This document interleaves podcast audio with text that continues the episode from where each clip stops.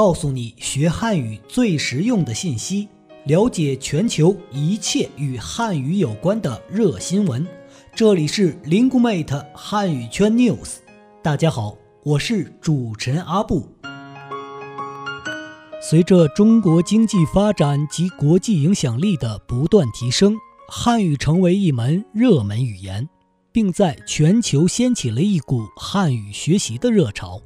为准确把握全球汉语发展的脉搏，搭建一个链接汉语圈的快速通道 Lingumate 汉语圈 News 推出主题策划链接汉语圈人物访谈。节目将聚焦国际汉语传播的一线教师和知名院校机构的管理者和决策者，展示优质的国际汉语教学资源、最前沿的汉语教学经验以及汉语传播的最新政策和服务信息。我们都知道，语言和文化息息相关，在汉语教学中，面对来自不同国家的学生。一个好的对外汉语教师如何潜移默化地解决文化差异，解决跨文化交际问题，帮助学生了解中国文化呢？我们马上来听听北京国际汉语学校的老师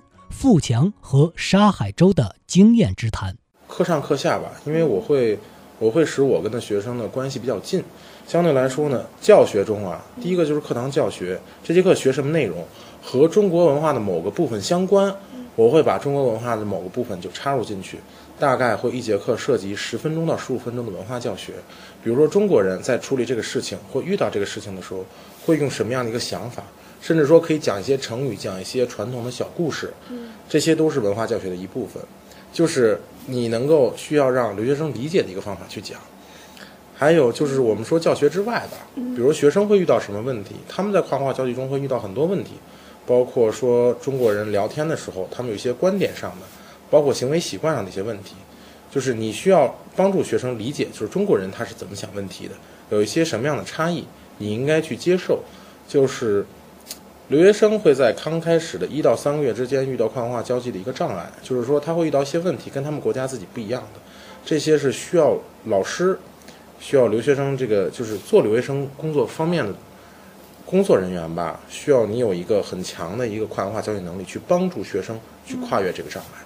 这是一个很重要的一步。所以老师也是有责任在这个课上课下去照顾好学生的生活，然后也是能够在这个跨文化交际方面给予学生一定的帮助。第一就是说，无论是说哪个国家的学生，你首先需要了解他们国家的一些文化、文化的一些特点，喜欢什么，不喜欢什么，这是一个老师首先你要做了解的。其次。你要根据这个，根据学生在课堂上表现，以这个最快的速度能够抓住学生的特点，根据学生的特点，你要进行一定的引导。比如说，学生喜欢谈论，喜欢在这课堂上谈论政治或者一些敏感话题，你要告诉学生，我们在课堂上是不能谈论政治的。无论是哪个国家，无论是遇到什么敏感话题，我们是不允许在课堂上谈论政治的。嗯。面对一些敏感话题，你可以表达好自己的观点，但是不和学生发生这种讨论啊，甚至是争论，这些都是不应该出现的。如果出现，这是一个很不专业的一种做法。关于文化教学，富强给我们举了两个例子，比如说到职场礼仪，他会比较注重讲中国式的级别概念，这些欧美的学生。都比较认同。我们在讲到这个中国人的这个礼仪的时候，尤尤其在职场啊，虽然我们现在的职场跟欧美国家或者跟这个通行的职场有一些相似，但是我们中国人还是特别的强调这种呃这个不同级别的。这个我们的，比如说我们的领导、我们的同事、哈，我们的下属这样的一个级别的情况。另外就是我们也强调，就是在中国的职场一定要穿比较正式的衣服，然后呢，每就是一定还是要有一个。级别的这样的一个概念才出来，因为我们学校大量的是欧美的学生，他们就觉得他们的职场就是很可能就是没有那么那么多的需要去注意的一些地方。但是我告诉他们说，中国比较强调的就是这种呃，比如说长就是年龄啊，然后长辈，然后同事这样的关系，就是比较注重这样的关系。呃，这个呢，他们也比较认同啊。